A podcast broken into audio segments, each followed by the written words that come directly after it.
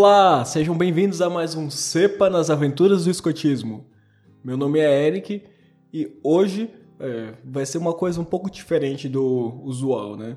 Não tô com o André aqui, isso aqui vai ser um programa de quando eu tava começando, assim, bem lá no início do projeto, tive a ideia de fazer o, o podcast, ainda não tinha esse nome, sabe? Ainda não, melhor, não tinha nome ainda definido. Mas eu já cheguei assim, já cheguei entrevistando as pessoas, Aí vocês vão ver que vai estar tá num formato diferente, as perguntas que eu faço para pro nosso convidado vão ser meio diferentes, assim. E isso aqui foi uma entrevista que eu gravei lá no iníciozinho do ano passado, né? Quando, beleza, decidi, vão fazer o projeto, já saí, comecei a fazer as perguntas, né? Já, já saí entrevistando pessoas, né? Então, o convidado é o Cláudio, Cláudio Voz, ou Claudinho, como muita gente gosta de chamar também que ele é do grupo escoteiro Leão do Mar, lá de Santa Catarina, da cidade de Balneário Camboriú. Naquela época que eu entrevistei ele, eu fui, fui atrás porque ele era presidente da Comad Regional de Santa Catarina. Ele era a representação dos pioneiros, é a representação máxima dos pioneiros lá no estado. Então eu pensei, ah, uma, uma boa, uma boa ir conversar com ele. Depois disso a gente foi se encontrando em outros eventos e coisa e tal. Hoje em dia eu e o Claudio a gente é realmente bem amigo, bem, bem amigo mesmo. É, toda oportunidade que a gente tem a gente tá junto e é, é, é até uma, uma alegria muito grande assim é, ter reouvido, estar tá editando esse podcast, né, para poder publicar para vocês. Então, antes de começar o programa, eu vou fazer um pedido aqui para vocês. Se você tá afim de integrar a equipe do Cepa Podcast, ajudar a gente aqui na produção, se você, sei lá, manja de edição, manja de redes sociais, manja de publicação, alguma coisa assim, eu peço que você venha entrar em contato com a gente pelo Facebook, pela nossa página, é só mandar uma mensagem lá, a gente responde, a gente vê como é que encaixa as suas habilidades aí o seu tempo para poder disponibilizar o nosso, né? Que até o momento eu tô fazendo como dá, mas eu quero expandir, eu quero que todo mundo possa conhecer isso aqui, eu quero que uh, a coisa fique grande mesmo. Então vou precisar de toda a ajuda possível. Quem quiser se voluntariar, quem tiver disponível, quem tiver esse tempo, vem integrar aqui a equipe, vai ser massa. Então, já falando das nossas redes sociais, né, no Facebook, você encontra a gente por Cepa nas Aventuras do Escotismo ou facebook.com arroba er, barra Sempa Podcast. No Instagram e no Twitter você encontra a gente como arroba Sempa Podcast, aí sim, arroba. E o nosso e-mail é cepapodcast.gmail.com. Então é isso aí, fiquem com o programa, aproveitem.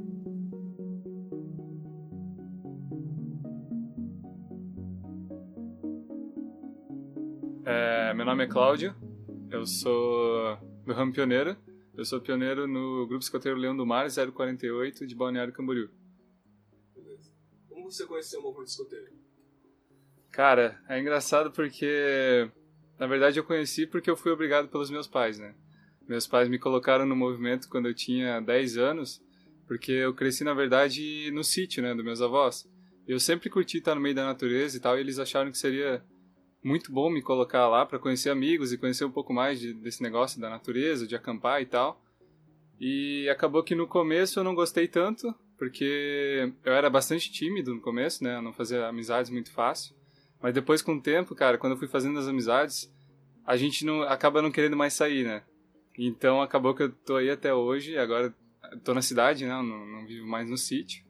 Mas é Cara, toda vez que a gente vai acampar, eu me lembro de, de quando eu era criança e isso é muito bom. E como é que se deu essa entrada no grupo escoteiro? Assim, quando você chegou lá, como você foi recebido? Então, eu era do grupo escoteiro de Birama, né, o antigo Catangara. E eu fui recebido muito bem lá, eu era lobinho, então eu tinha a visão da chefe como se fosse uma, uma professora, né, pra mim porque ela me recebia muito bem, ela conversava comigo, ela era muito atenciosa, assim como todos os outros lobinhos, eu via a diferença de um lobinho e de uma criança na escola, sabe? Dá pra ver como eles eram muito mais atenciosos com a gente e tal. E depois eu acabei saindo daquele grupo, porque eu me mudei para Balneário Camboriú, e aqui nessa cidade eu fui recebido extremamente bem, assim, a, a nossa antiga presidente, que me recebeu na época, ela hoje é a nossa mestre pioneira. Então ela foi a primeira a me receber. E ela já me recebeu com um baita sorriso e ela me convidou para participar da atividade. Sabe, as pessoas nem me conheciam e já me convidavam para participar como se já me conhecesse há anos. Isso é muito bom. E que ramo você entrou nesse Eu entrei direto como lobinho, já já vindo da outro grupo como lobinho também. Né? Mas eu fiquei por duas semanas, eu acho, e já e daí já passei para escoteiro. Dentro da sua vida escoteira, assim, toda essa trajetória. Uhum. Quais são os eventos que você considera mais marcantes? Cara, eu, eu considero muito marcante uns acampamentos que eu tinha. Eu não sei dizer apenas um, mas um conjunto de acampamentos que eu tinha quando eu era escoteiro. Porque naquela época a gente tinha a mania de aloprar com tudo, assim, a gente não levava muito a sério, né? Porque a gente era a patrulha da brincadeira, assim, a gente não fazia muita brincadeira. E aí tinha um acampamento, inclusive, que a gente tinha que fazer um, aquela coisa de sempre, né, como escoteiro, fazer a mesa, o todo, construir essas coisas tudo com bambu. E acabou que a nossa mesa caiu umas três vezes por causa do vento, a gente fazia tudo errado. A gente pegava, cortava o bambu e às vezes ele caía, cara, ele caía no fio de poste de luz. Chegou uma hora que ele pegou fogo, cara. Então, só pra ter noção das coisas que a gente fazia, né? Então, essa fase como escoteiro marcou muito para mim, porque foi ali onde eu fiz as minhas grandes amizades que eu tenho até hoje, né? E depois, quando eu passei para sênior, foi uma, um período muito marcante para mim, porque eu acho que foi ali onde eu criei meu caráter, assim, criei os meus laços mais fortes com meus amigos de hoje, né? Eu acho que um, um evento muito marcante para mim foi a Aventura Sênior Nacional em Goiás, 2013, que foi o meu primeiro evento nacional grande, foi a minha primeira viagem, e eu fiz com meus amigos. Então a gente pôde conhecer muitas culturas diferentes, a gente pôde conhecer o o movimento escoteiro de verdade, assim, porque a gente chegava lá e era muito bem acolhido por escoteiros do, do Brasil inteiro, e isso era, cara, é muito diferente isso, sabe? E, e poder ver isso, sentir isso pela primeira vez foi sensacional pra gente. E agora, como pioneiro, tá sendo extremamente diferente dos outros ramos para mim. E eu acho que o, o evento que marcou para mim foi o, o Indie que é o nome do evento, né? A gente fez um acampamento lá em Floripa e a gente quis fazer uma integração entre o, no, o nosso distrito aqui do litoral e o distrito de Floripa, né? que é o distrito da Grande Floripa. E a gente acabou fazendo esse evento assim do nada, a gente teve a ideia de fazer lá porque a gente achou um lugar legal para fazer, que era um instituto lá. E cara, a gente teve a ideia do nada assim de fazer por conta própria, sem os mestres. Então a gente correu atrás das coisas, convidamos a galera, vemos atrás, é, corremos atrás de toda a parte burocrática e tal, fizemos até camiseta, que é essa aqui que eu estou usando. e isso foi muito marcante pra gente, porque foi o primeiro evento que a gente fez por conta própria, tipo, feito de jovem para jovem, né? E isso foi, cara, foi um boom, assim, no nosso distrito, porque depois disso a gente viu que a gente conseguia fazer, sabe? A gente conseguia correr atrás das coisas, a gente não, não dependia totalmente dos chefes, sabe, do, dos mestres, né? E isso acabou criando, acho que um, um novo ciclo para a gente aqui no nosso distrito pioneiro, sabe? Abriu muitas portas para a gente. E esse, acho que essas foram as coisas mais marcantes para mim em cada rama, né? Já que você estava falando assim dos acampamentos da, da tropa escoteira, quero que você detalhe assim um pouco do, no geral, assim, como é que você se sente no, num acampamento? Qual é a sensação que, que traz, assim? Agora como pioneiro, tipo, em geral, assim? Você pode falar, assim, um pouco de como é que era antes como é que é agora. Entendi. Bom, para mim, quando eu era menor, um acampamento significava diversão. É, quando eu ia pro acampamento, era ver os amigos, era, como eu disse antes, aloprar, né? A gente não via a hora de fazer algo diferente, a gente ia conversar com os amigos de outras patrulhas, que pra gente já era algo difícil, assim, porque a gente tinha. É, a gente era muito fechado a nossa patrulha. Né? A gente fazia muitas coisas é, divertidas e tal, mas era só entre a gente, entendeu? Então a gente via como um acampamento de patrulha, só que com outras pessoas juntos, sabe? Um, é, a gente ia lá, acampava, fazia brincadeiras e tal com o resto da tropa, e era muito, muito divertido pra gente. Mas, como eu te disse, a gente, a gente não levava muito a sério, sabe? Mas depois, quando é, eu passei para pioneiro, né, que é na fase que eu tô agora, um acampamento para mim é, é principalmente fazer novas amizades e abrir um pouco a mente. porque como pioneiro a gente faz bastante reflexões e conversa bastante um com o outro. A gente acaba tendo essa essa discussão entre as coisas que a gente faz no meu grupo, no seu grupo, ou até mesmo interdistrital, né?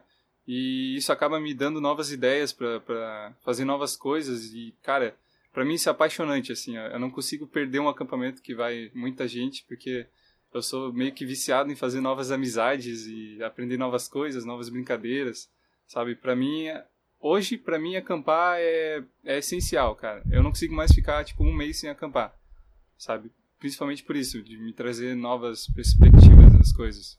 Ainda sobre acampamento, diversificando um pouco o assunto, assim, é, qual é a importância de acampar, é, fazer trilha, navegar, fazer rapel e realizar outras atividades ao ar livre, assim? Qual é, qual é a importância da, das atividades ao ar livre em geral, assim, no, no escoteiro? No movimento escoteiro. Eu acho que as atividades ao ar livre são as atividades que te proporcionam um ar de aventura, que é o que a gente precisa, sabe? Porque, assim, principalmente no ramo sênior, que todo mundo ama, é, principalmente por ter essas atividades radicais de aventura, como tu falou, trilha e tal, e isso proporciona pra gente momentos muito marcantes. É, e isso fica gravado na memória e são coisas que a gente nunca esquece. Tipo, de vez em quando eu lembro com o meu amigo, meu cara, se lembra quando a gente foi fazer uma trilha lá no Pico da Pedra aquela vez e era muito marcante pra gente e aí a gente acaba tendo memórias dessa época e eu acho que é isso que te proporciona assim o, o desafio, sabe? Essas coisas assim te fazem querer cada vez mais e querendo ou não é uma coisa que faz o movimento escoteiro ser atrativo, né? Para todo mundo, assim. Acho que as atividades ao ar livre, até para quem não é escoteiro, tem vontade de ser escoteiro para fazer essas coisas sabe? Então é isso que eu acho importante, principalmente, né? Continuando no assunto do acampamento, né? Uhum. Durante o acampamento tem o fogo de conselho e para você, o que que o que que é o fogo de conselho? Cada um tem uma, uma definição, né? E para você, como é que você define? Sim. Cara, essa é uma pergunta muito boa porque a gente aqui do distrito, os meus, uh, meus melhores amigos aqui do distrito, né? A gente considera o fogo de conselho a parte mais importante do acampamento. Né? Tem muita gente que acaba até deixando de lado o fogo de conselho por algum problema e tal, mas a gente faz questão de ter o fogo de conselho no acampamento.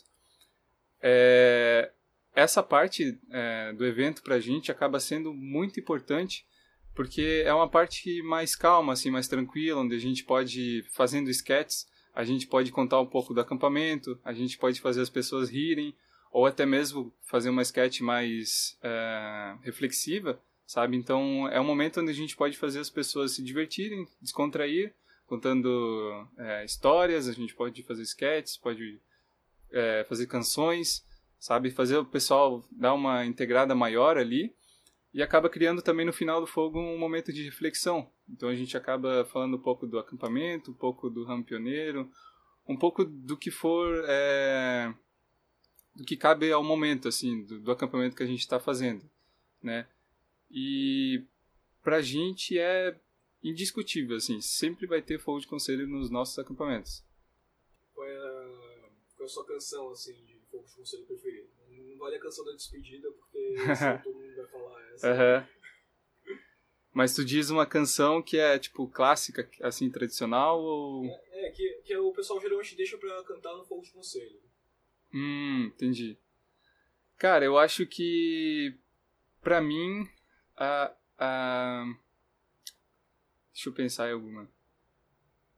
Eu particularmente gosto muito da, da canção que inicia o fogo, sabe? É aquela brilha fogueira Sim. ao redor do acampamento. Eu gosto muito dela porque é a canção que cria o fogo, sabe? Então sem aquela canção ou a, a corda a, acenda fogo acenda, é, não há fogo, entendeu? A gente sempre faz aquela canção para iniciar aquele momento. Então, para mim é uma canção muito importante e eu gosto muito de fazer ela. Uhum. E sketch preferida, você tem? Sketch preferida, cara. Eu tenho uma sketch muito legal que, assim, muitas sketches a maioria das pessoas não conhecem porque a gente acaba criando ou adaptando de alguma que a gente viu na internet uhum. ou vinda de outro lugar, sabe? Tipo, a gente viu em algum outro acampamento e tal. Mas uma, uma sketch que eu curto muito, cara, que eu é, foi assim uma das mais marcantes para mim foi uma que eu fiz com o meu amigo Thales, é, que é da Máquina do Tempo. É uma sketch onde a gente finge que existe uma máquina do tempo. É uma sketch de humor, assim, né? E aí o Thales foi o cientista que criou ela e eu era o cara que chegava na máquina. Então eu, eu chegava com alguma comida, tipo uma maçã ou sei lá, algo do tipo, e ele tinha as bebidas lá com ele. Aí eu chegava, e cara, o que você tá fazendo? E ele falava, eu tô criando uma, uma máquina do tempo, e eu acho que ela tá pronta para ser usada. Aí ele falou, ele falava tipo, vamos testar agora, para onde você quer voltar? Eu falava, ah, vamos voltar para cinco minutos atrás, onde a gente ainda não tinha comido a maçã, sabe? Aí eu voltava, voltava lá para trás e daí é, eu voltava de um jeito diferente, porque a máquina tinha uns efeitos colaterais. E a gente voltava tipo é, ou com voz mais grossa ou de um jeito mais é, de um jeito diferente, mais engraçado, sabe? Sempre de um jeito diferente. Até chegar no final e tipo, ah, vamos voltar para onde nunca aconteceu isso, sabe? Só que é, é muito divertido fazer isso. E é legal que tu vai vendo o desafio que é fazer a sketch, porque a gente tem que comer tudo, que gente, tipo, umas três vezes, assim, sabe? Aí chega uma hora que a gente tem que olhar, tipo, ei, olha lá, daí joga a comida pra trás, assim, é bem engraçado. História relacionada ao fogo de conselho, assim, que você gostaria de contar? Assim, alguma coisa marcante que aconteceu? Uma história relacionada ao fogo de conselho? Cara, eu acho que é o fogo de conselho do, do acampamento que eu comentei é, atrás, o, o Indipil, né? Aquele acampamento lá em Floripa. É, ele foi muito legal porque a gente também fez por conta própria. Né? Os mestres ele, eles fizeram apenas o Minuto do Chefe. E a gente conseguiu desenvolver sketches e canções por nós mesmos. Então é, a gente pediu para cada um levar uma sketch e uma canção antes do acampamento né? Porque no acampamento geralmente as pessoas acabam não tendo muitas ideias. Então a gente pediu para eles levarem de casa. E foi nesse acampamento onde eu adaptei uma música, eu traduzi uma música é, do inglês, que eu vi em um vídeo, que se chama The Pizza Man, né? E eu traduzi pro cara da pizza. E ela é uma canção de repetição e de gestos. E, cara, é, quando eu fiz essa, essa canção, o pessoal, ele, eles ficaram muito animados, porque ela é uma canção bem animada, assim, né? No final você tem que gritar e fazer os gestos. E eles e eu, a gente se apaixonou por essa canção e ela virou meio que marca desse acampamento, sabe? Em todo acampamento eles pedem para fazer essa canção, porque realmente é muito divertida e diferente, assim, né? E eu acho que esse foi o mais marcante para mim, assim. Nossa. Depois do Fogo de Conselho, na manhã seguinte sempre tem uma atividade espiritual. Uhum. Eu quero que você diga qual é a sua crença e como é que você expressa ela dentro do movimento escoteiro. Entendi. Bom, é, aqui é esse momento que tu comentou a gente chama de devocional, né? Tem alguns lugares que eles chamam diferente o, o momento. O, é... É, cada lugar chama de um jeito. Isso, cada lugar chama de jeito diferente. Então aqui a gente chama de devocional e a gente também procura realizá-lo em todos os acampamentos, né? Porque realmente é uma é uma coisa importante assim tu desenvolver esse lado espiritual do de um jovem né? principalmente de um jovem. Porque eu tenho muitos amigos que não têm alguma fé, não têm alguma crença, e para mim faz toda a diferença ter alguma crença, ter algo a, a acreditar, sabe? É, nesse momento a gente procura não fazer algo de alguma de uma de alguma religião, perdão, é, específica, sabe? Algo cristão ou algo budista. A gente sempre acaba fazendo algo mais amplo ou se a, a gente for fazer mais acampamentos durante o ano, a gente acaba trazendo diferentes culturas. Então, por, a gente já teve, por exemplo, é, yoga nesse devocional, sabe que é algo mais budista, assim, que um, é, uns amigos nossos trouxeram. Então a gente fez uma manhã de yoga muito tranquila, relaxada, de reflexão, sabe? E não teve nenhuma religião envolvida, assim. Cada um tinha a sua crença e cada um pensava no, no que queria naquele momento. A, até quem não tinha uma crença se sentia muito bem, sabe? Eles refletiam sobre o momento, sobre é, o espírito, o momento espiritual deles ali. E para mim, eu considero muito muito importante ter uma crença, porque é isso que me motiva a fazer muitas coisas assim. porque eu sempre penso assim, meu, o que Deus, como eu sou cristão, eu acredito em Deus, né? Então, o que Deus faria, ou o que Deus pensaria de mim se eu fizesse tal coisa, entendeu? Eu tenho essa esse pensamento, assim. Por isso que eu considero importante, porque se não fosse por isso, eu garanto que eu faria muita coisa que eu não faria pensando nisso, entendeu? E como é que você vê que o movimento escoteiro afeta no seu desenvolvimento espiritual? Desenvolvimento espiritual, eu vejo principalmente por causa dos momentos de reflexão que a gente faz. É, mas isso acontece mais dentro do ramo pioneiro mesmo, assim.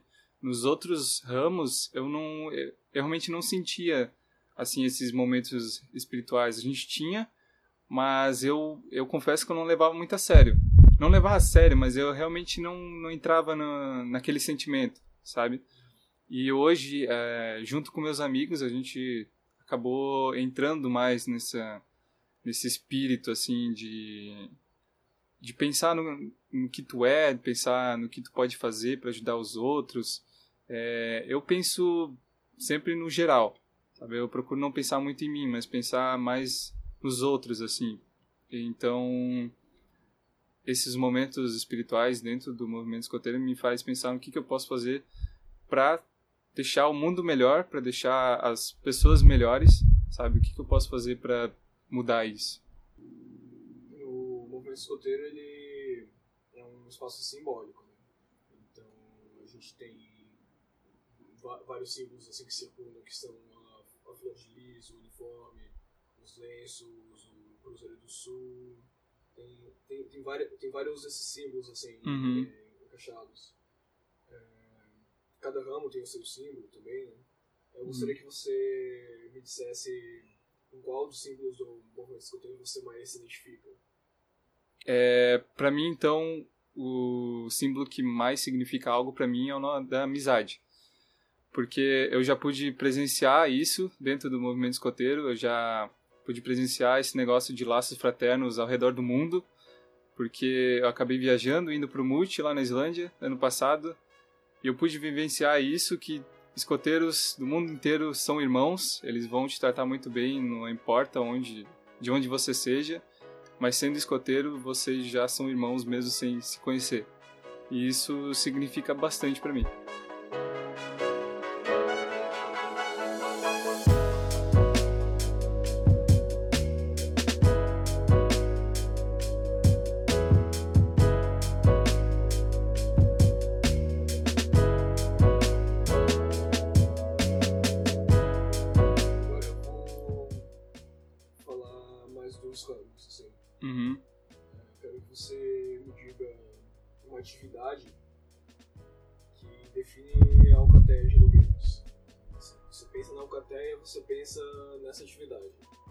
Eu acho que é. Eu não sei uma atividade específica, mas é, são as atividades que despertam nos lobinhos o espírito de curiosidade, sabe? É, por exemplo, um caça ao tesouro, porque eles, além de terem que procurar as coisas, então eles têm enigmas, eles têm que usar a criatividade deles, né? E eles têm que sempre trabalhar em equipe.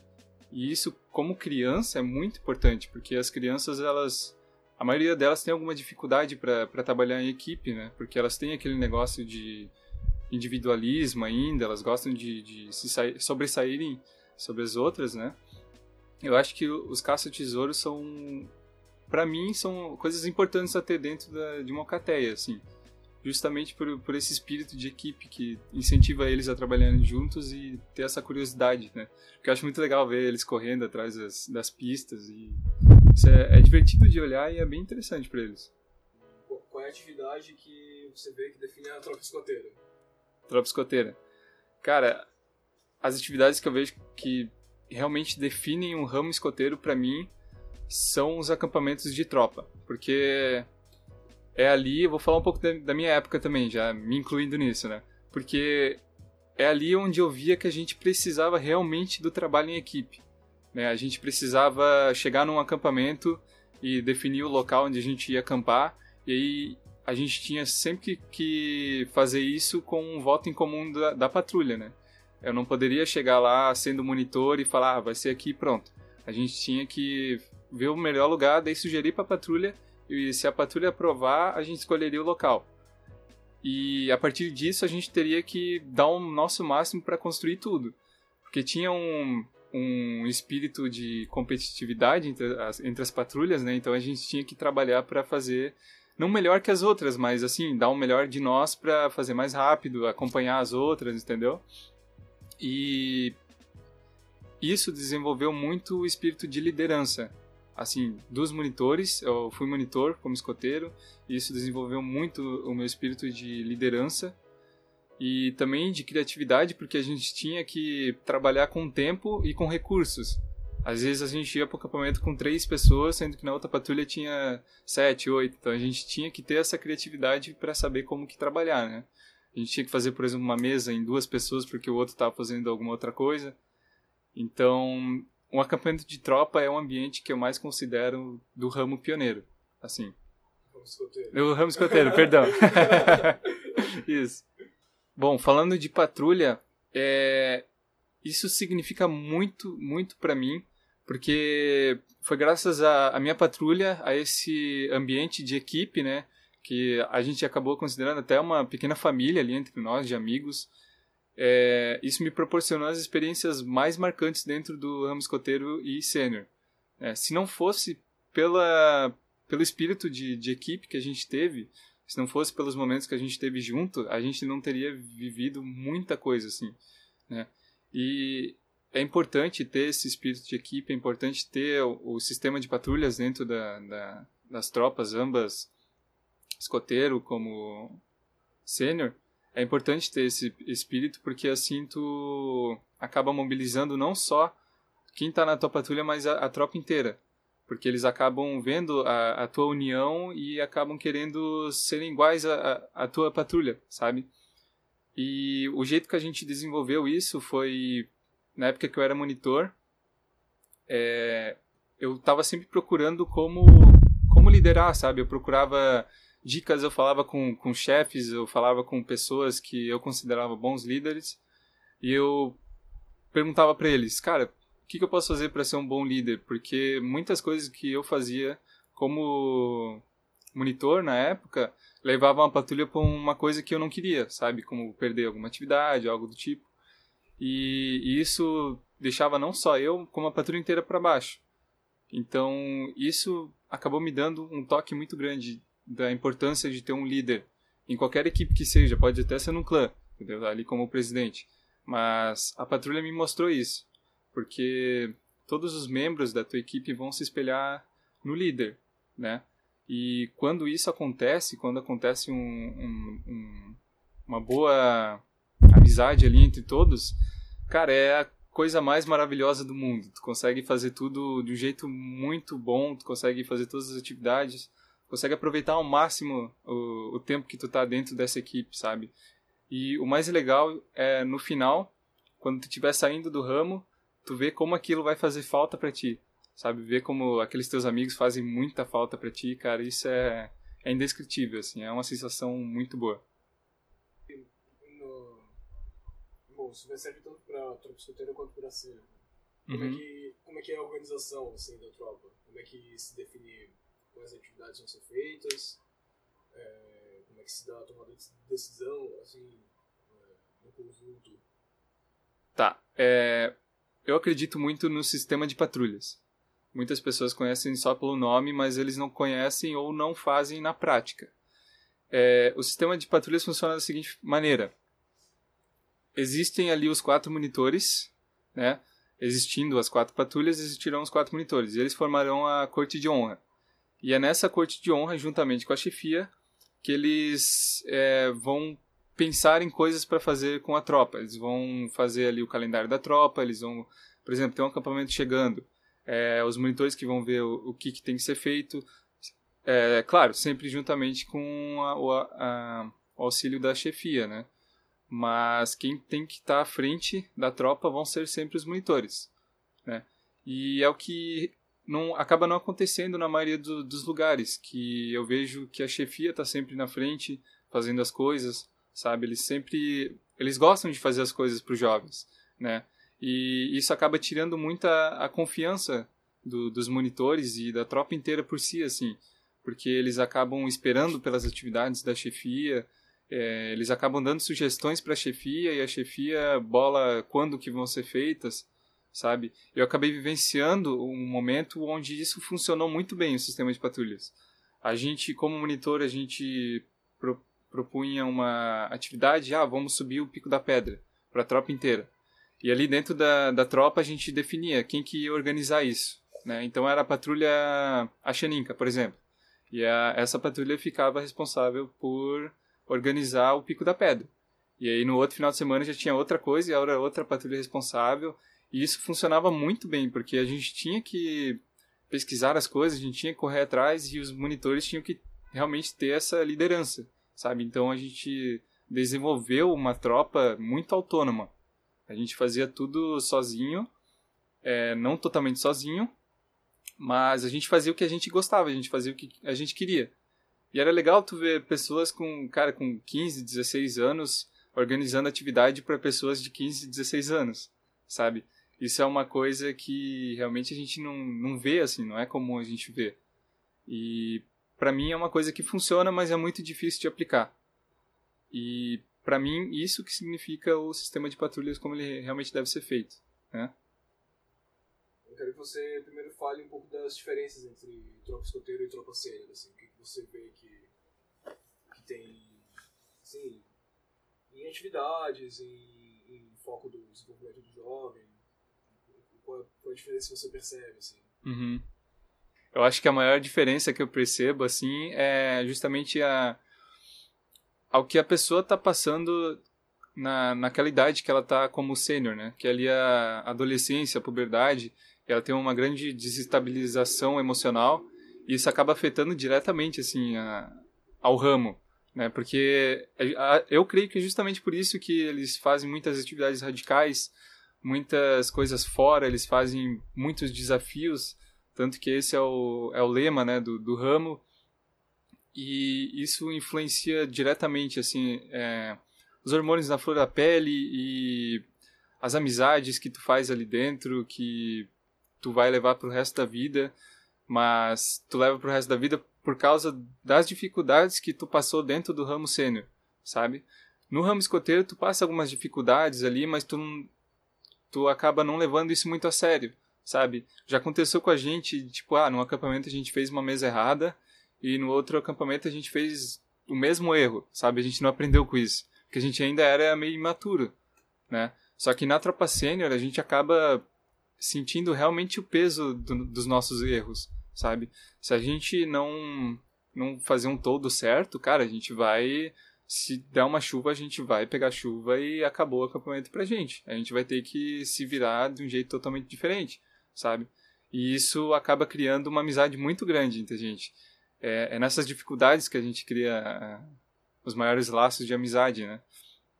E como eu disse antes, falando das patrulhas, esse também é, é um ponto que mais muda assim quando tu muda de ramo, que é justamente a autonomia, a liderança e o espírito de equipe que tu tem que ter cada vez mais forte, né, do que no, no ramo escoteiro, porque tudo depende disso, né? Como tem uma maior competitividade no ramo sênior, então isso que eu falei depende muito, muito para fazer as coisas acontecerem.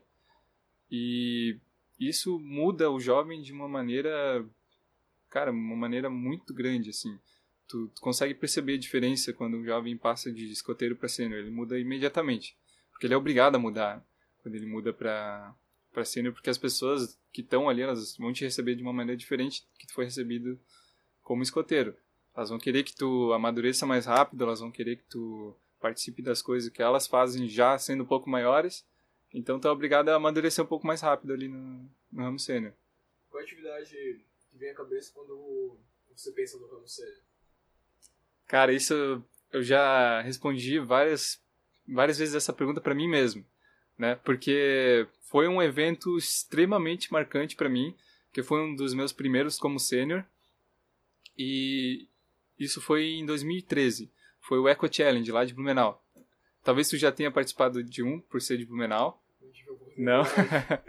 Mas eu conheci bastante gente lá de Blumenau justamente por, por causa desse evento, né? E como que é o Eco Challenge? Ele é um, uma competição realizada de bicicleta, a pé, né, ou correndo, e de jangada, em algumas vezes, não sempre, mas em algumas vezes também de jangada. Mas o principal do Eco Challenge é a bike, né, a bicicleta.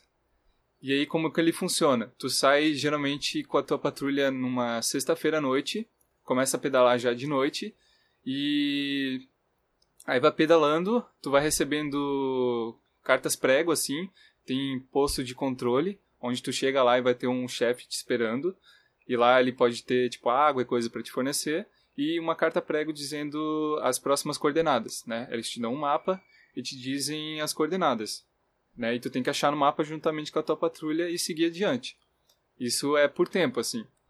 E nesse acampamento é, que eu participei em 2013, a gente começou pedalando lá pelas 10, 11 da noite e pedalando, subindo morro, subindo morro. E como era uma competição, cara, a gente tem que dar o nosso máximo a todo minuto, né?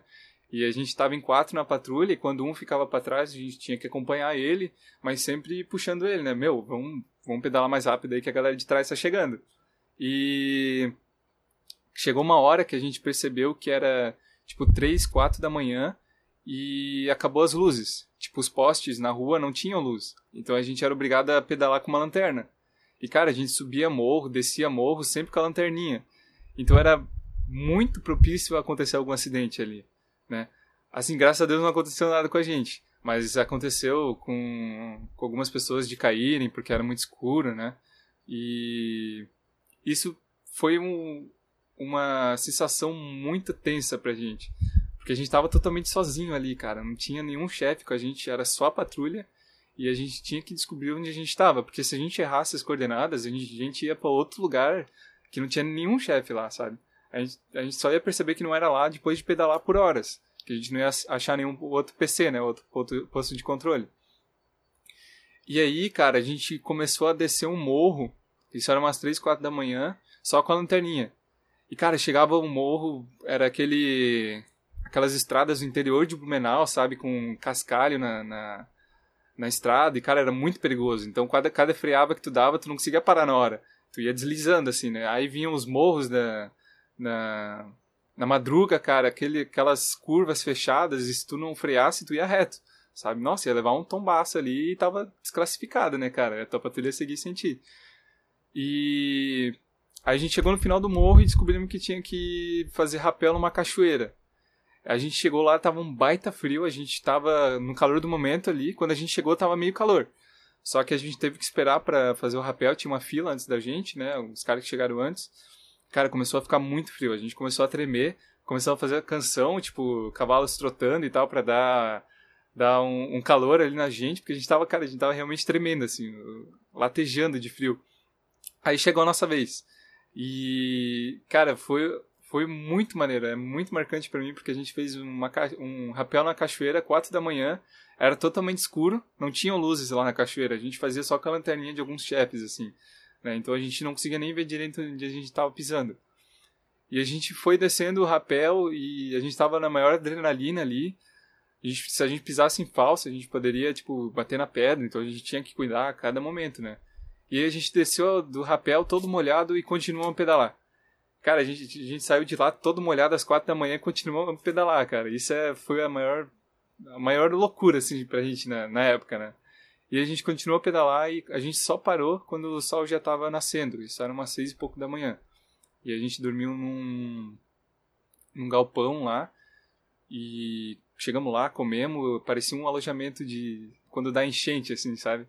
Foi muito engraçado, cara. Aí a gente chegou lá, já deitou, morto de cansado. Só que a gente não sabia que duas horas depois a gente já teria que levantar de novo. E foi extremamente cansativo, assim. Só que o bom é que a gente era jovem e tava naquela adrenalina. Então a gente acordou, comeu um cachorro quente e já partiu pedalar de novo, subindo morro e tal, correndo. E daí o acampamento se seguiu, depois teve mais morros e tal. Continuou a competição. E essa foi uma das experiências mais marcantes para mim, cara. Eu faço questão de participar todo ano do Eco Challenge, porque te proporciona uns momentos assim que outras atividades não te proporcionam, sabe? Aquela sensação de estar sozinho, só com a tua patrulha de noite pedalando e tu precisa dar o teu máximo, precisa correr quanto tempo, são sensações que eu considero típica de um sênior, assim, é um desafio a cada momento, né? E isso foi sensacional, cara. Obrigado aí, pessoal de, de Blumenau, por proporcionar isso pra gente. Agora vamos falar especificamente do ramo pioneiro. Uhum. O, que, que se aprende no, no ramo pioneiro que, que, não, que tem de diferente dos outros ramos?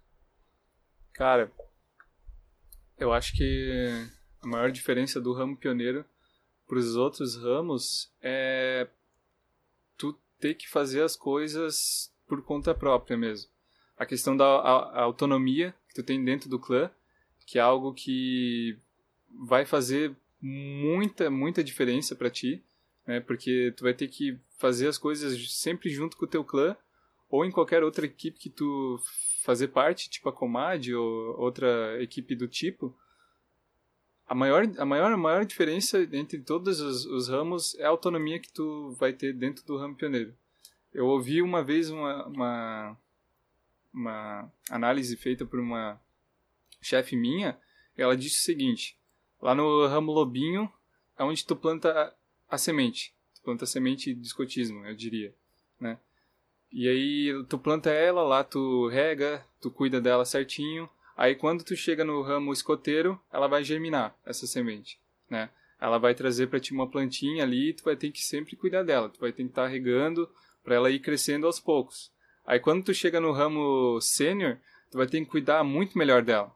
Porque no ramo sênior onde acontecem as tempestades, os furacões, e vai acontecer muitos desafios para tua planta, e tu vai ter que estar tá regando ela, tu vai ter que estar tá podando e direcionando ela para fazer o que tu quiser com ela, entendeu? Porque muitas pessoas quando chegam no final do ramo sênior, elas acabam tirando essa planta, acabam podando demais, sabe? Chega no ramo pioneiro e acaba não tendo mais essa planta como queria ter. E aí é no ramo pioneiro onde tu vai colher os, frutos da, da tua árvore, eu diria, né? Então, é, é um trabalho muito interessante, assim, de, de se ver, né? Uma coisa que tu planta lá na, no ramo lobinho e tu vai colher só no ramo pioneiro. E é aqui onde realmente tu vai colher os teus frutos. Tudo que tu vem feito durante esses anos, é agora que tu vai ver o, o que tu vai ganhar com isso, o que tu vai fazer tirando proveito das outras coisas que tu aprendeu, sabe? E tem muitas pessoas que quando chega essa hora de colher os frutos, elas saem do movimento pioneiro, do movimento escoteiro, né?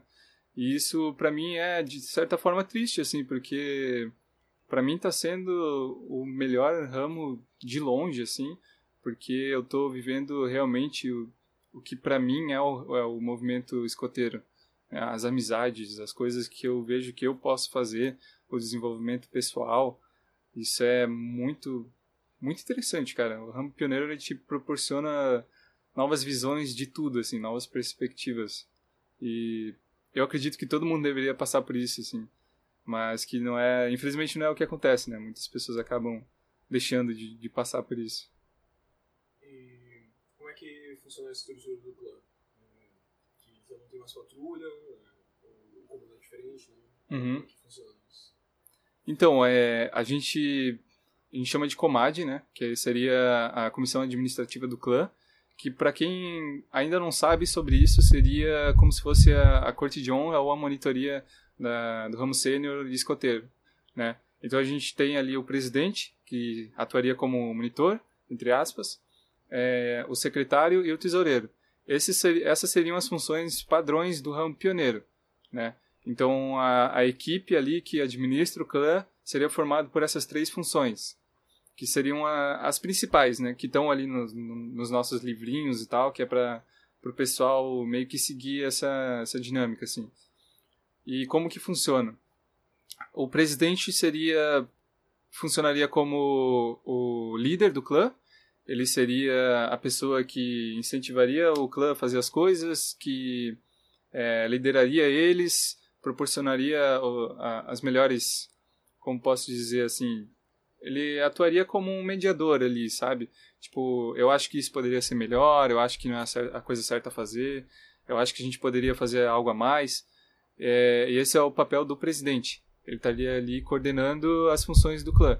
E aí o tesoureiro seria o responsável por cuidar das finanças do clã. Quando tem alguma, algum acampamento, ele ficaria responsável por é, colher o dinheiro, por coletar a informação de, de quanto que a gente vai precisar para fazer o acampamento, coisas do tipo. E o secretário seria o que cuidasse da, das partes, como posso dizer, as partes escritas do clã. A gente tem a nossa ata, a gente tem outras coisas escritas do clã, e o secretário cuidaria dessa parte. Nas reuniões e coisas, ele seria a pessoa que estaria anotando e tal, e ele seria o responsável por isso. Mas o que eu, eu acredito que a gente quer desenvolver no nosso clã também seria propor novas funções para estarem dentro da Comad ou como equipe de interesse, né? A gente gostaria de incluir dentro da Comad, por exemplo, a função de tesoureiro, né, que cuidaria da, do material do clã. Porque é uma função muito importante, porque quando, sempre que a gente faz algum acampamento, antes do acampamento alguém tem que ir lá na nossa sede do grupo buscar o material, buscar o, as barracas, as lonas e tal. E a gente sempre fica no impasse de quem vai buscar, ah, vai tu, ah, eu não posso hoje. E isso ficaria responsável pelo pelo tesouro, pelo almoxarife. Perdão, almoxarife o, nome.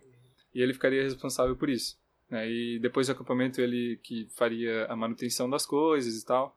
E é uma função que a gente acredita que deve ter no nosso clã, porque faz falta, né?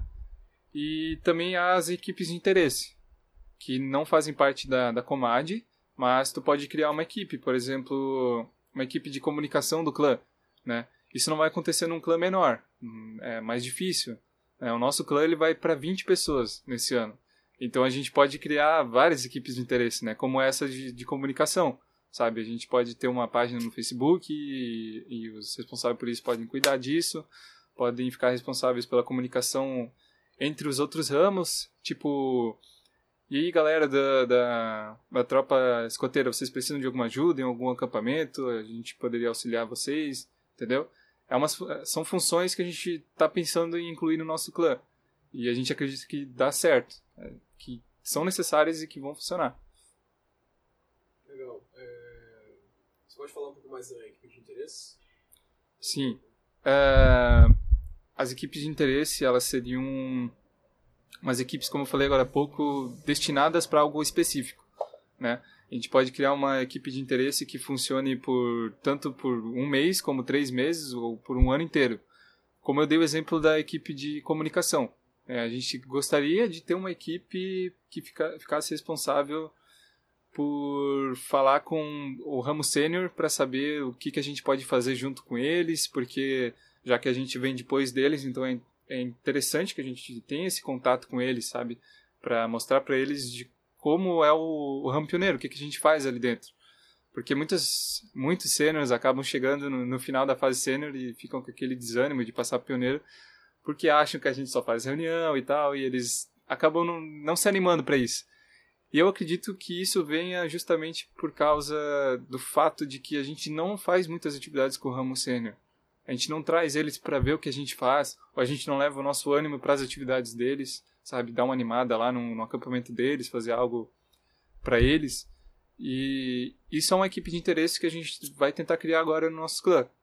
E que eu acho que possa evoluir assim essa questão do do sênior chegando no ramo pioneiro, né? Dar uma animada e mostrar para eles que realmente não é só reunião que a gente faz. atividade que você mais gosta do clube. Agora é uma coisa mais, pessoal. Né? Uhum. Cara, eu, com certeza eu posso dizer que são os mutirões. Eu acho que para a maioria do, dos pioneiros é os mutirões, né? Porque ali acaba, acaba tu acaba envolvendo muita coisa junta de um evento. A gente faz o mutirão em si, que é o serviço comunitário, então a gente pode ir a uma escola reformar algumas salas, reformar a área recreativa lá, fazer algo legal para as crianças, sabe? E isso que também é um, é um dos lados mais importantes e um dos focos do, do Ramo Pioneiro, né? Essa questão de estar envolvido com a comunidade. E aí logo mais a gente tem, ou pode ter uma festa, ou fogo de conselho, ou algum momento recreativo para os pioneiros se conhecerem, fazerem amizades ali, ter alguma alguma algum horário de diversão mesmo, sabe? Uma galera ficar tocando violão, fazendo brincadeiras. E aí vem a festa que o pessoal acaba se divertindo pra caramba, se soltando. Ou o fogo de conselho, que a gente faz, o que eu falei antes, os momentos de reflexão, ou também de descontração, fazendo sketches, canções e tal. E aí no outro dia a gente ainda acaba fazendo algo de entretenimento, assim, ó. a gente acaba ou fazendo alguma oficina, conhecendo algo novo, ou a gente acaba indo para uma trilha, é, a gente acaba fazendo alguma atividade ao ar livre. Então o mutirão é um, é um evento muito completo assim para o ramo pioneiro. É muito importante e todo mundo que participa de um mutirão acaba gostando e querendo mais. Isso é, é um evento sensacional, assim, é incrível. finalizar a parte do, do, do, do clã, né? Se envolvem no clã. Uhum. O que você acha que essa sua vivência no clã pioneiro vai deixar depois para quando você for chefe ou quando for desenvolver projetos pessoais próprios? Eu acho que essa vivência dentro do ramo, é, ela já me proporcionou e está me proporcionando a, a curiosidade, essa busca por coisas novas, assim eu, dentro do Clube Pioneiro eu preciso saber fazer muitas coisas. Então eu já, eu já busquei informações sobre como fazer animações, sobre como fazer vídeos, eu já estudei tipo sobre fotografia, já pesquisei sobre países para poder visitá-los, já visitei outros pioneiros de outros países e eu acho que tudo que eu estou vivendo dentro do ramo pioneiro está me preparando para o mundo, assim, tá me criando como um cidadão do mundo, sabe? Essa comunicação que eu preciso ter como é, presidente da Comad, eu preciso estar me comunicando com todo mundo, todo dia, sabe? Eu preciso estar propondo novas ideias para a equipe, preciso estar incentivando a galera. Eu acho que isso acaba desenvolvendo um espírito muito grande de liderança, de proatividade na gente. E esse espírito num adulto é essencial, é importante para fazer qualquer coisa. Porque se tu é um adulto que não tem ideias, que não é animado, que não tem é, esse espírito jovem, né, que, que o movimento escoteiro proporciona pra gente, então acaba sendo uma vida mais tediosa, assim, sabe? Tu não consegue se expressar para as pessoas, tu não consegue fazer o que realmente tu gosta. Tu não consegue deixar o mundo um pouco melhor do que encontrou, eu acredito a gente está falando de Pioneiro, uhum. é, lembro do Ramo é Servir, né? E eu quero que você me fale sobre uma atividade comunitária que você realizou, assim, que tem sido marcante. Cara, atividade comunitária. Eu acredito que seja um acampamento que a gente fez com um pessoal que tem síndrome de Down. Essa foi uma ideia que veio de uns pioneiros antes da gente, né, lá no nosso clã. Ela foi uma ideia criada pelo nosso clã, que é de proporcionar um acampamento, proporcionar um, fim, um final de semana de atividades e de momentos escoteiros para um pessoal que possui síndrome de Down. Eles fazem parte de, um, de uma associação chamada Amor para Down, aqui mesmo em Balneário Camboriú, e todo ano a gente traz eles para vivenciar um, um final de semana com a gente. Seria tipo um final de semana como escoteiro. Eles, cara, eles fazem atividades é, escoteiras, a gente proporciona muitas atividades que a gente faz com lobinhos, com escoteiros e até seniors para eles e no final a gente acampa com eles, a gente faz fogo de conselho e é é muito muito interessante ver como que eles eles aprendem as coisas com a gente, como eles querem fazer as coisas, é, como eles tentam fazer as coisas. Tipo, eles não sabem tocar violão, né? Mas eles pegam o violão e começam a cantar e a tocar e todo todo mundo que tá com ele vai cantar e tocar junto, mesmo não sabendo, sabe? E cara, aquilo é apaixonante de ver assim. Tu olha para eles e tu tu acaba vendo que cada cada minuto para eles é importante. E eles têm um carinho muito grande pelas pessoas também. É, eles consideram muito a gente. Eles ficam te abraçando direto, chamando de meu amigo, ou tu vai para qualquer lugar eles te seguem, sabe? Eles têm um afeto muito grande assim por ti. E ao final do, de cada acampamento a gente faz uma roda assim, ou até mesmo no fogo de conselho, e pergunta para eles o que, que eles acharam do acampamento e ou para falarem algo que eles gostariam de falar, né? E cara, eles sempre acabam se emocionando, eles acabam falando palavras muito bonitas assim pra gente, porque eles sempre falam algo muito sincero sabe? Eles falam algo que realmente vem de dentro, assim. E todo mundo acaba se emocionando, cara. É algo lindo de ver, assim. A gente já fez alguns fogos de conselho é, uma dinâmica de jogar algo no fogo que tu não queira mais. Aí eles falam de, por exemplo, preconceito que eles têm, alguma coisa assim, e jogam no fogo. Eles acabam se emocionando aquilo e aquilo gera uma emoção geral, assim, todo mundo acaba se comovendo com aquilo e é uma acaba fazendo a gente refletir muito sobre essa questão de inclusão e de afetividade dentro do, movimento escoteiro. Cara, é, é sensacional. E a gente faz todo ano. É muito, muito massa. Achei engraçado que contando essa história você já matou as duas próximas perguntas. Assim, que, é Sério? Que é, tipo, como você afetou é, esse lugar onde você atuou e como isso afetou você. Tipo, ah, entendi. matou as duas perguntas.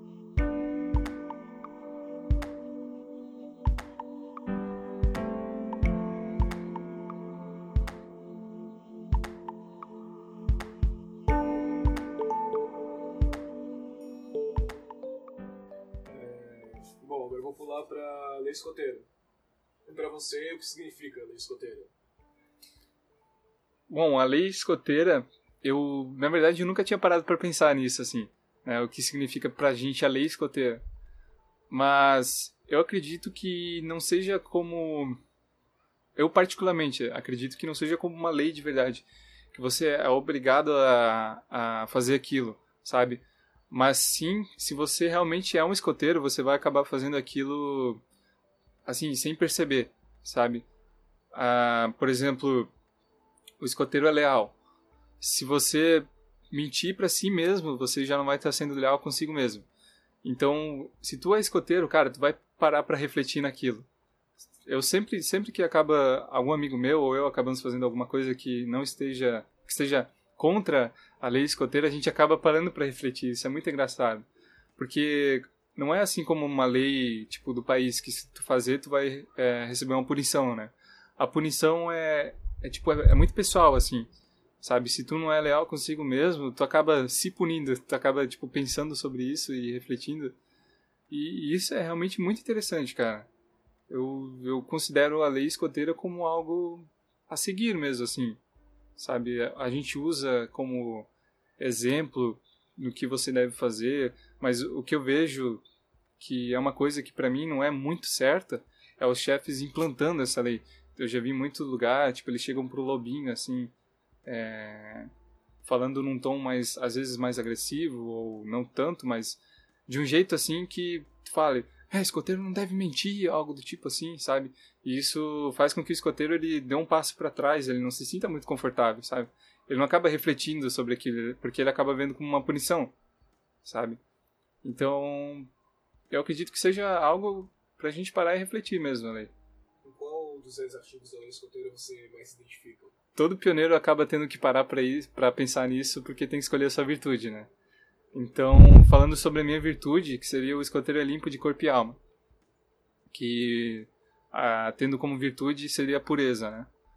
E eu acho que isso é muito importante porque existem várias, várias formas de ver isso, né? Limpo de corpo e alma algumas pessoas que, que pensam sobre a questão do limpo de corpo, elas pensam que o escoteiro tem que ser limpo, tem que tomar banho todo dia, escovar os dentes, né? Mas eu já penso algo do corpo, assim, no interior do corpo, como, por exemplo, é, ingerir bebidas alcoólicas, uso de drogas, entendeu? Isso envolve o teu corpo, né? E eu acho que pro escoteiro tá limpo de corpo e alma, é um escoteiro que, que sabe, sabe os seus limites, né? Ele sabe o que, que ele está fazendo, ele sabe é, qual que é a melhor coisa que ele pode fazer para ele mesmo, assim. É, o limpo de corpo e alma, né? A alma seria envolveria o teu espírito, que é algo que eu que já falei que para mim é muito importante na crença e tal. E é uma coisa que, assim como outros artigos, envolvem todos os outros artigos, sabe? Porque para tu ser limpo de corpo e alma, tu precisa é, ser leal, tu precisa ser feliz, precisa ser bondoso, sabe? Que são, que são as outras virtudes, né? Então, acho que foi isso que me levou a, a escolher essa virtude para mim, assim, me levou a parar para pensar em qual seria a que me definisse, assim, né? E eu quero saber como é que foi o momento da, da sua promessa, assim, atrás quando você foi, fez a promessa, o que, que isso significou para você, né? E, como é que foi a, a situação, né? Acontecendo, não entendendo o que aconteceu na sua vida, né? Uhum. Um pouco disso. Tu disse, tipo, a primeira, assim, como lobinho? Do... Não, já na tropa escoteira. Na tropa escoteira. Então, falar rapidinho que pra mim, como, como lobinho, eu entrei já e fiz a promessa como lobinho. E pra mim era algo diferente, eu diria, assim. Porque eu cheguei lá como uma criança e era uma cerimônia, né? E eu não, ente- não tava entendendo nada. Porque eu tinha que chegar lá e repetir uma frase, que seria a promessa. Né? Eu tinha que repetir, porque nenhum lobinho... O lobinho poderia decorar, mas ele não, não saberia o que de fato significa fazer a promessa, né? E foi algo pra mim, assim, diferente. Né? Eu cheguei lá, fiz a promessa, meu pai participou e tal. Todos os lobinhos estavam olhando pra mim e como eu era tímido, era algo realmente meio estranho pra mim, né? E, e aí quando eu cheguei na tropa escoteira, já foi algo totalmente diferente, porque eu entrei em uma nova tropa escoteira. Eu ajudei a formar uma, né? Junto com vários outros amigos que estão aí até hoje. E foi muito diferente porque naquela época ninguém da tropa ainda tinha feito promessa. Então a gente precisava aprender ainda como que era fazer uma promessa. E a nossa, chef- a nossa chefia também era nova como escoteiro. né? Eles tinham trazido essa proposta de abrir uma nova tropa, deu certo. E daí eles trouxeram a gente do Lobinho. E aí eles passaram algumas coisas que a gente tinha que fazer. Que pra gente fazer uma promessa naque, naquela época, isso era em 2009, a gente tinha algumas coisas a fazer. A gente tinha que, por exemplo, saber o hino nacional, a gente tinha que saber o que os distintivos do uniforme significava, a gente tinha que conhecer a nossa patrulha, tinha que conhecer a tropa, as funções. Cara, era tipo uma lista, assim, que a gente tinha que... É como se fosse o período introdutório do, do, do ramo pioneiro, né? E só poderia fazer a promessa depois que tivesse feito tudo isso. E, cara, pra minha surpresa, eu terminei antes de todo mundo e fui o primeiro a fazer a promessa da tropa escoteira, que é, hoje em dia é chamada de tropa anônima, né? Que a gente escolheu o nome e tal, e a história é outra, é outra história muito engraçada. Mas, cara, foi, foi um momento muito especial pra mim, porque o chefe chegou lá na frente e falou: gostaria de chamar o escoteiro Cláudio para fazer a primeira promessa da tropa anônima, que na época era chamada Tropa 2, né? Que era a segunda tropa. E, cara, eu me senti o maioral naquela época. Eu cheguei assim, porque eu não sabia que eu ia ser o primeiro, né? E eu cheguei na hora, cara, eu, todo tímido lá, fui lá na frente, fiz uma promessa, e os chefes todo orgulhosos, assim, né? E pra mim foi um momento muito especial, porque naquela época eu já, já comecei a considerar mais aquilo como uma promessa, né? Tipo, eu como escoteiro, eu como pessoa, prometo a dar o meu melhor, prometo a estar sempre alerta e fazer tudo que for ao meu alcance, né? Pra construir um mundo melhor, construir um lugar melhor. E naquela época eu já, já tinha isso mais em mente, assim, do que quando Lobinho.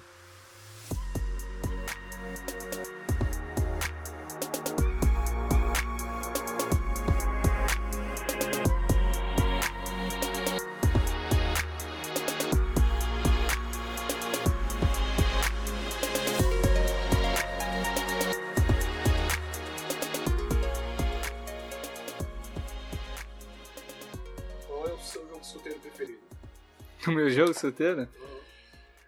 Cara, eu acho que é um. Eu não sei se é bem um jogo, mas é uma atividade, assim, que a gente considera um jogo, né? É uma atividade muito interessante que a gente fez uma vez na tropa escoteira e outra na tropa sênior. Ela é, funciona da seguinte maneira, talvez tu até tenha feito já. É, são feitas as quatro patrulhas, geralmente no acampamento, e cada patrulha é uma equipe do jogo, né? E ele principal principal recompensa do jogo vai ser a, a tua comida. Tipo assim, tu vai precisar fazer o jogo e dependendo da tua performance, tu vai ganhar mais ou menos comida que as outras patrulhas, entendeu? E ele funciona assim, é, são bases, são feitas bases, se forem quatro patrulhas, serão quatro bases, né? E aí vai, vai ser feito um rodízio. Aí chega a minha patrulha, vai lá numa base que tem que construir uma fogueira e acender ela. Aí a patrulha que acender mais rápido vai ter a maior pontuação, né? E aí beleza, daí tu vai para outra base, daí tem outro jogo e tal. E aí no final a gente vê as patrulhas que fizeram as maiores pontuações, né? E aí é, cara, é muito engraçado, porque daí a, a patrulha que fez maior pontuação, ela tem direito até a um a uma garrafa de Coca-Cola, algumas coisas do tipo assim, tipo contrabando. E aí a, a última patrulha acaba ficando só com, tipo, macarrão e carne moída, sabe? E aí ela vê que, meu, a gente tinha que ter feito melhor do que isso e a gente não levou a sério antes, né? E isso é uma atividade muito maneira, cara, porque realmente tu tem que ralar para conseguir a tua comida, né? E a gente fez isso como escoteiro, na época a gente era mais criança ainda, e a gente levou muito a sério isso, cara, porque a gente queria uma Coca-Cola no acampamento. Né? E a gente acabou ganhando ainda, a gente acabou conseguindo. E esse é um jogo muito, muito interessante, assim, é uma temática bem diferente. E eu acho que funciona muito bem. E como é que você vê que os jogos, assim, impactam nessa, nesse desenvolvimento do, jovem? É, os jogos, eles foram uma das principais é, coisas que me incentivaram a ser menos tímido. Porque é ali onde eu pude me soltar mais, porque eu via todo mundo se soltando, correndo, e eu não podia ficar lá, tipo, tímido, sabe? Num, num jogo de, tipo, handebol, que é, a gente chama de futebol sênior, né? Mas é como se fosse handebol, assim, para quem não conhece. A gente, cara, a gente precisa partir para cima, pegar a bola e ter um, uma estratégia ali com a nossa equipe, então a gente precisa ter comunicação, sabe? A gente precisa conhecer a nossa equipe. E aí a gente precisa trabalhar muito essa questão de, de soltar a timidez, de, de fazer as coisas é, em equipe.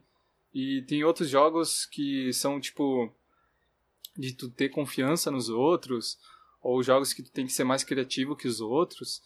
E isso vai desenvolver muito o teu lado pessoal, assim. Acho que desenvolve mais o pessoal do que o coletivo, os jogos, né? Já as dinâmicas desenvolvem mais o coletivo ao meu ver. Assim, eu digo isso particularmente, né? Que foi o que, como funcionou para mim. Bom, então é a última pergunta agora, uhum. que é o que o movimento escoteiro mudou na sua vida.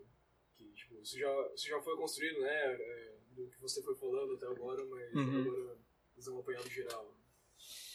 Essa é uma pergunta bem complicada, porque para mim e para outras pessoas que eu conheço, o movimento escoteiro faz parte da nossa vida, né?